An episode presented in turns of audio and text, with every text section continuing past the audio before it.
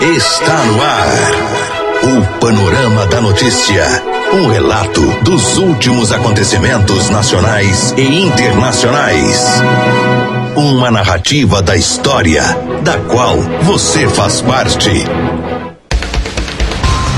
Olá, muito bom dia para você. Hoje, sexta-feira, 3 de janeiro, ano 2020, está começando a edição número 109 do Panorama da Notícia, o seu diário de notícia da manhã. O dia hoje amanheceu nublado aqui em Rio Paranaíba e neste momento registramos média de 22 graus de temperatura. Estamos no verão brasileiro. É a Paranaíba FM colocando seu espaço a serviço da comunidade. Mais um ano está começando e você está na Rádio Paranaíba, a rádio que é a sua voz voz, bom dia. A pessoa bem informada está à frente de seu tempo. Está no ar o Panorama da Notícia. Nesta edição do Panorama da Notícia, você vai saber que. Polícia Rodoviária Federal divulga balanço das estradas no fim de ano. Governo divulga calendário de pagamento do Bolsa Família para 2020. Casal é levado para a delegacia após mulher cometer furto em farmácia de Carmo do Paranaíba. E ainda, serviço não perturbe dos bancos começou a funcionar nesta quinta-feira. Tudo isso e muito mais aqui no Panorama da Notícia. Agora 10h33. E a Polícia Rodoviária Federal divulgou na tarde desta quinta-feira o balanço da Operação Natal e Ano Novo, realizada no período de 21 de dezembro de 2019 a 1 de janeiro de 2020. A corporação registrou apenas um acidente de trânsito durante o período. Não houve nenhum óbito desta vez. Quem traz mais detalhes é Daniel Mota, chefe da Polícia Rodoviária Federal em Patos de Minas, em entrevista entrevista exclusiva à Paranaíba FM. Um bom dia a todos os ouvintes da Rádio Paranaíba FM, aí de Rio Paranaíba, que é Daniel Mota, chefe da Polícia Rodoviária Federal em Patos de Minas. No período de 21 de dezembro a 1 de janeiro, a PRF concentrou esforços na fiscalização das rodovias federais durante os feriados de Natal e Ano Novo, em todo o país. Em Patos de Minas e região, a PRF registrou nesse período apenas um acidente ocorrido no dia 24, no entroncamento da 365 com a MG 188 que dá acesso à cidade de Coromandel. Esse acidente foi uma colisão transversal envolvendo dois automóveis e resultou em três pessoas feridas. No campo da, do combate à criminalidade, a ocorrência mais relevante foi no dia 23, por volta das 3h45, quando a PRF recuperou uma caminhonete Hilux de Vitória da Conquista. Havia sido furtada no dia anterior. Também houve registro de um boletim de ocorrência para o motorista de ônibus que estava conduzindo o veículo com cerca de 20 passageiros, sem o curso específico para tal. Também tivemos várias ações voltadas para a educação para o trânsito, ações de conscientização do motorista. Essas ações sensibilizaram 479 pessoas durante o período e foram registrados 13 auxílios a usuários da rodovia pelos mais diversos motivos. Veículos com pane elétrica, veículos com pane seca, é, pneu furado. Então, os motoristas sabem que podem contar com a PRF para isso. Durante esse período também foram fiscalizados 842 veículos, 705 pessoas e realizados 279 testes de embriaguez. Sendo que uma pessoa foi autuada por dirigir embriagada e duas por se recusarem a realizar o teste. Nesse período também foram lavradas 239 autuações de trânsito pelas características das datas dos feriados terem caído numa quarta-feira, não há como comparar estes feriados com o do ano passado, pois a quantidade de veículos que trafegam é bem menor quando os feriados proporcionam o feriado prolongado, quando se cai numa quinta ou numa sexta-feira. Isso certamente aumenta significativamente a quantidade de veículos transitando na região. Por isso, a gente não faz essa comparação nesse ano. A PRF agradece o espaço, estamos sempre à disposição do cidadão no telefone 191.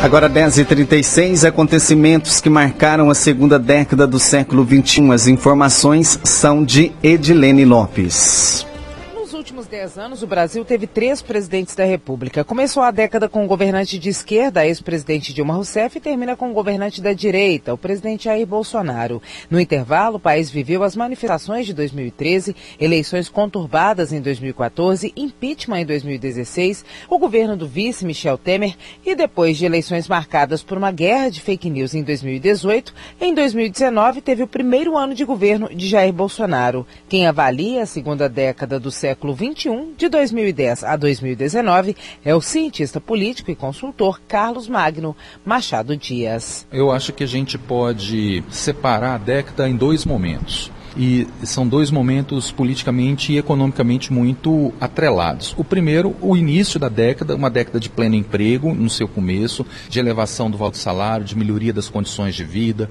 de diminuição da desigualdade. Agora, um pouco antes da reeleição da presidenta Dilma, a gente começa a ter alguns fenômenos econômicos, sobretudo o crescimento muito grande do salário dentro da composição da renda nacional e isso começa a provocar uma insatisfação de setores mais empresariais. Desse fenômeno aí vai se somar o problema da Lava Jato, e nós vamos ter uma crise política. Essa crise política é um marco, porque a ruptura democrática a partir do governo Dilma acentuou a desaceleração da economia, aumentou escandalosamente o desemprego e nós encerramos a década com uma economia muito menor que nós começamos. Esse dado é muito alarmante nesse sentido. Então a desigualdade voltou, o salário voltou a cair. Então nós temos governos agora que tentam reverter esse quadro, mas são governos que a orientação política deles ajudou a provocar o quadro que nós temos hoje. Professor, fazendo uma análise cronológica, eu queria que o senhor falasse um pouquinho sobre cada um desses pontos. Nós tivemos o fim do governo Dilma, que começou com aquelas manifestações de 2013,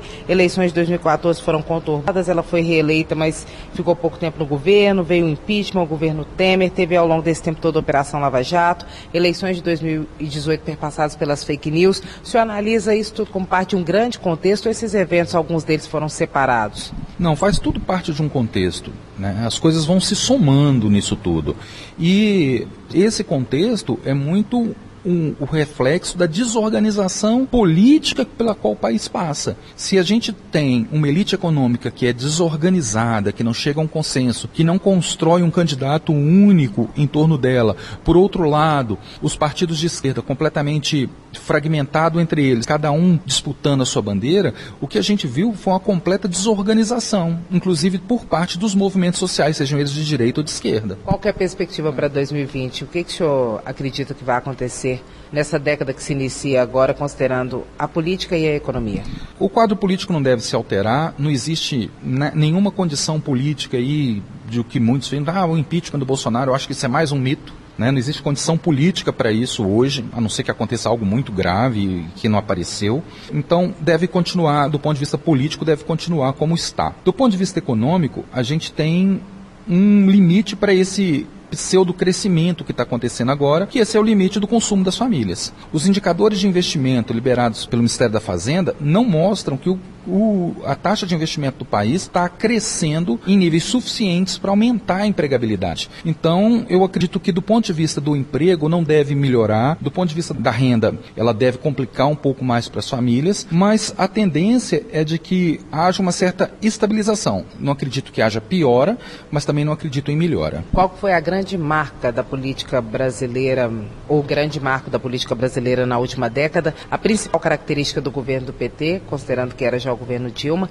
e a principal característica do governo Bolsonaro? É bem diferente quando a gente fala do governo do PT, às vezes coloca tudo junto, mas o governo Lula é muito, foi muito diferente do governo Dilma. Né? Para pegar a última década em que teve o governo Dilma, o governo Dilma foi um governo de pouco diálogo social, pouca conversa entre os setores da sociedade e talvez por isso tenha levado ela até o impeachment. Só que, da mesma forma, o governo que nós temos hoje não se difere muito no trato. Ele também é um, é um, é um governo que conversa pouco com a sociedade, embora o presidente insista em conversar com o povo na saída do palácio todo dia, insista com mídias sociais, mas é um governo que, que não negocia, é um governo que conversa muito pouco com a sociedade, um governo que tem muita dificuldade no trato com opiniões diferentes.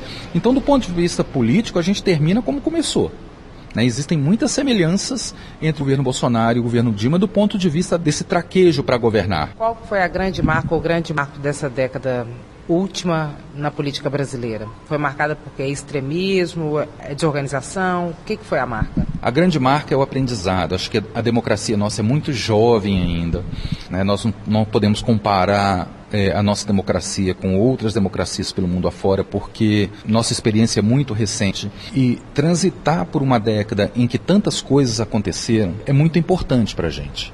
Eu acho que isso é um aprendizado para o futuro. Vai se somando, nós vamos nos fortalecendo enquanto sociedade, enquanto um corpo político, enquanto um corpo social, e isso é que vai mudar o país. A gente não adianta a gente esperar que essa mudança vai vir de uma vez, ela não vai. Ela vai continuar com os nossos filhos, com os nossos netos, e espero eu que a cada mudança dessa nós consigamos caminhar para frente. Ouvimos o cientista político Carlos Magno Machado Dias, repórter Edilene Lopes. Agora 10h42 e após cirurgia, a primeira-dama Michele Bolsonaro deve receber alta neste sábado. Gabriela Speziale traz os detalhes. Logo após a cirurgia da primeira-dama Michele Bolsonaro, o presidente Jair Bolsonaro visitou-a no Hospital DF Star Aqui na capital federal, Michele se submeteu a procedimentos cirúrgicos estéticos, de acordo com o cirurgião Regis Ramos, responsável pelo tratamento. A primeira-dama trocou próteses de silicone dos dois seios e corrigiu um afastamento do músculo do abdômen de acordo com ele, a cirurgia demorou em torno de quatro horas e meia e foi bem sucedida. A expectativa é de que Michele Bolsonaro tenha alta apenas amanhã. E o presidente Jair Bolsonaro deve continuar sem agenda oficial nesta sexta-feira e também no fim de semana e só retomar as atividades no Palácio do Planalto na próxima segunda-feira.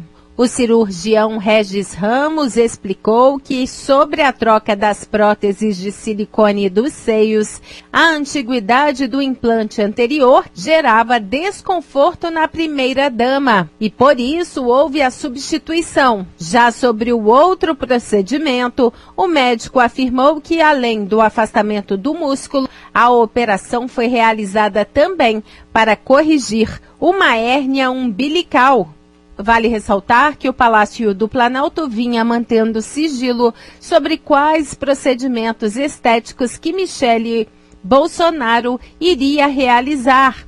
E o presidente Jair Bolsonaro tinha viajado para passar o Réveillon na base naval de Aratu, que fica a 42 quilômetros do centro de Salvador, mas decidiu retornar mais cedo à capital federal para passar a virada de ano com a primeira-dama. De Brasília, Gabriela Speziale.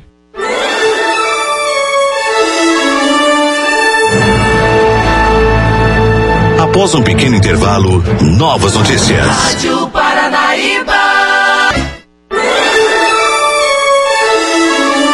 Retomamos para que você saiba o que está sendo notícia hoje. A polícia. A serviço da comunidade. Agora 10h47, um casal da cidade de Carmo do Paranaíba foi preso e encaminhado para a delegacia de polícia após cometer furto em farmácia. O crime ocorreu por volta das 19 horas da, da última quarta-feira, dia 1 quando uma mulher de 24 anos entrou no estabelecimento comercial e saiu do local levando dois produtos sem pagar pela mercadoria. De acordo com o boletim de ocorrência, a polícia militar realizava patrulhamento pela cidade quando a guarnição recebeu informações de que as câmeras de segurança do sistema Olho Vivo haviam visualizado um casal em atitude suspeita, sendo que a mulher carregava objetos por debaixo da blusa. Em seguida, os dois foram abordados, sendo que os policiais localizaram é, com o autor Erismar Souza Mota, de 34 anos, dois frascos de protetores solares. Em conversa com o homem, ele contou que a Suamase havia lhe entregado os produtos. Com isso, os militares questionaram a mulher sobre a procedência dos mesmos. Lívia Lima Camargos acabou confessando que tinha ido até a farmácia e furtado os protetores. Ela também contou que a ideia seria trocá-los por pedras de crack. Na sequência, os policiais foram ao local do furto e os funcionários disseram que não haviam percebido a ação criminosa, mas que teriam notado a presença da mulher dentro do comércio.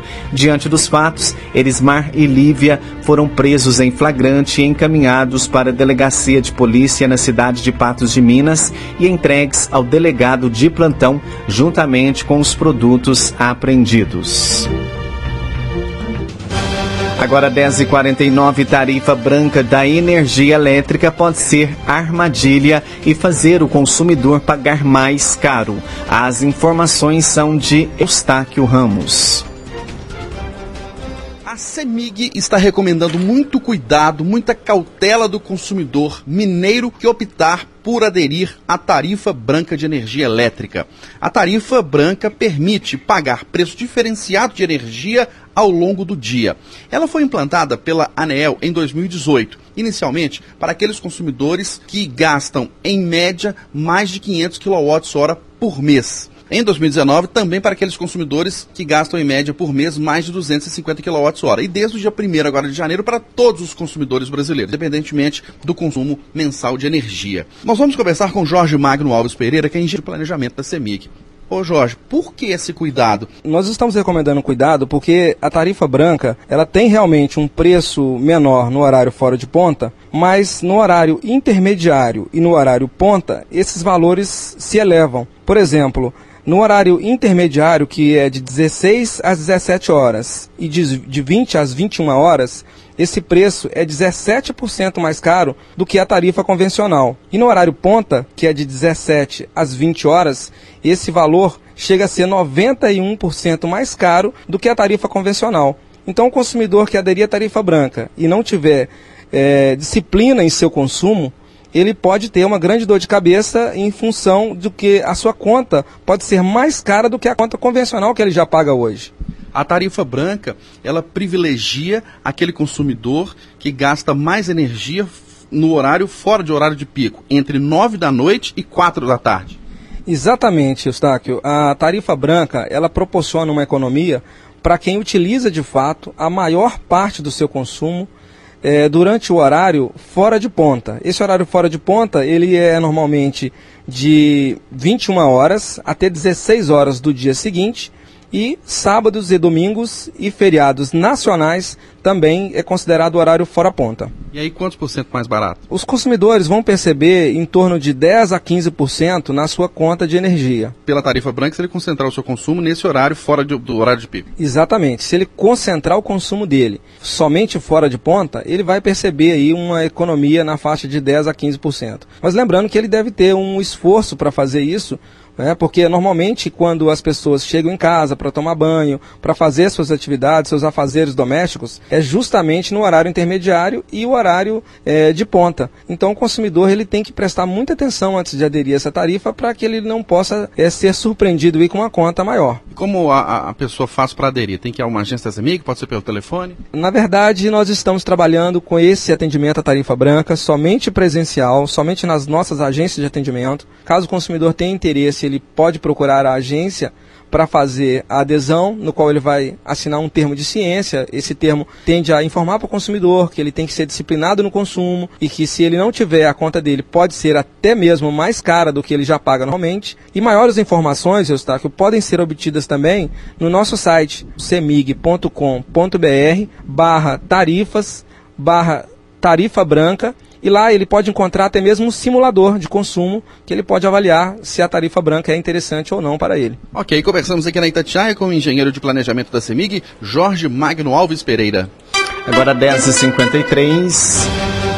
E os aposentados e pensionistas que não quiserem mais receber ligações com ofertas de crédito consignado podem se cadastrar no serviço Não Perturbe dos bancos que passa a funcionar a partir passou a funcionar a partir de ontem, dia 2. Para isso é preciso cadastrar no site do serviço os telefones fixos ou móveis vinculados ao número CPF.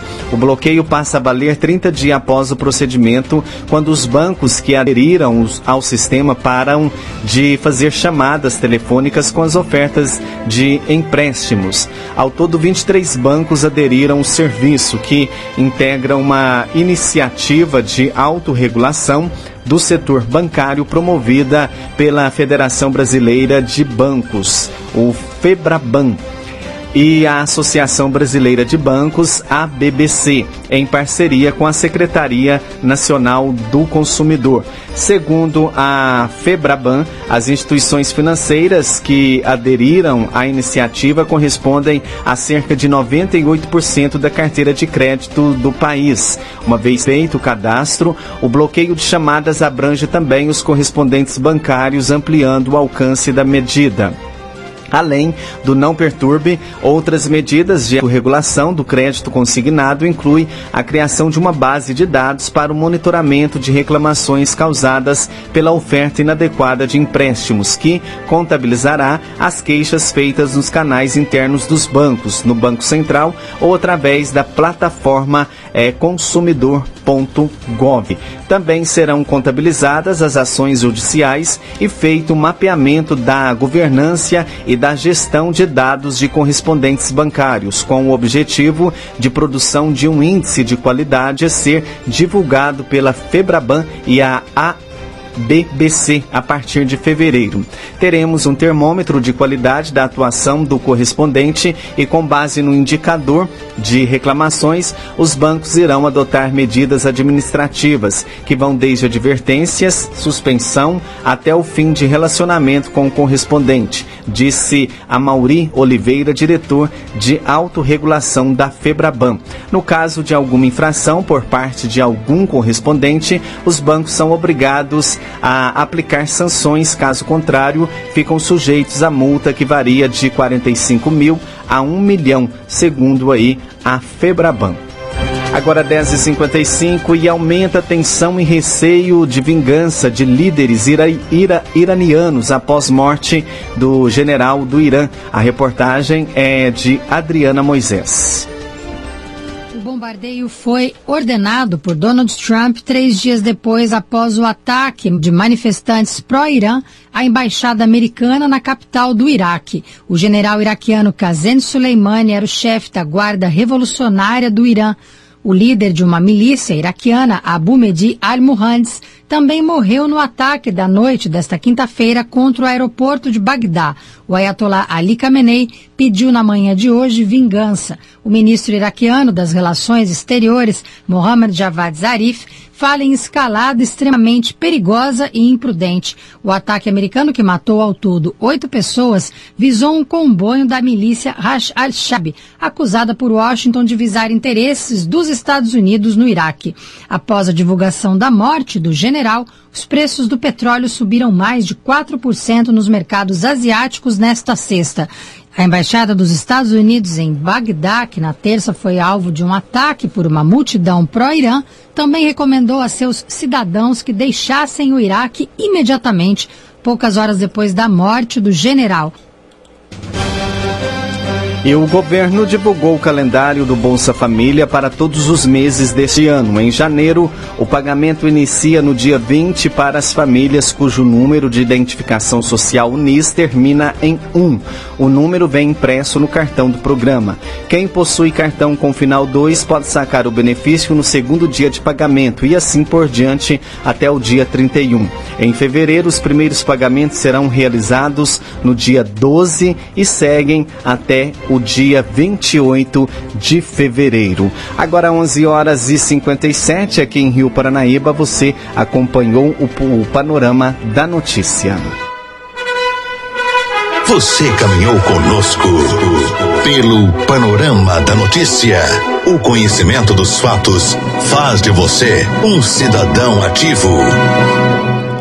10 e 58 Panorama da Notícia, um oferecimento de Semig. E este foi o Panorama da Notícia, edição de número 109, nesta sexta-feira, 3 de janeiro, ano 2020.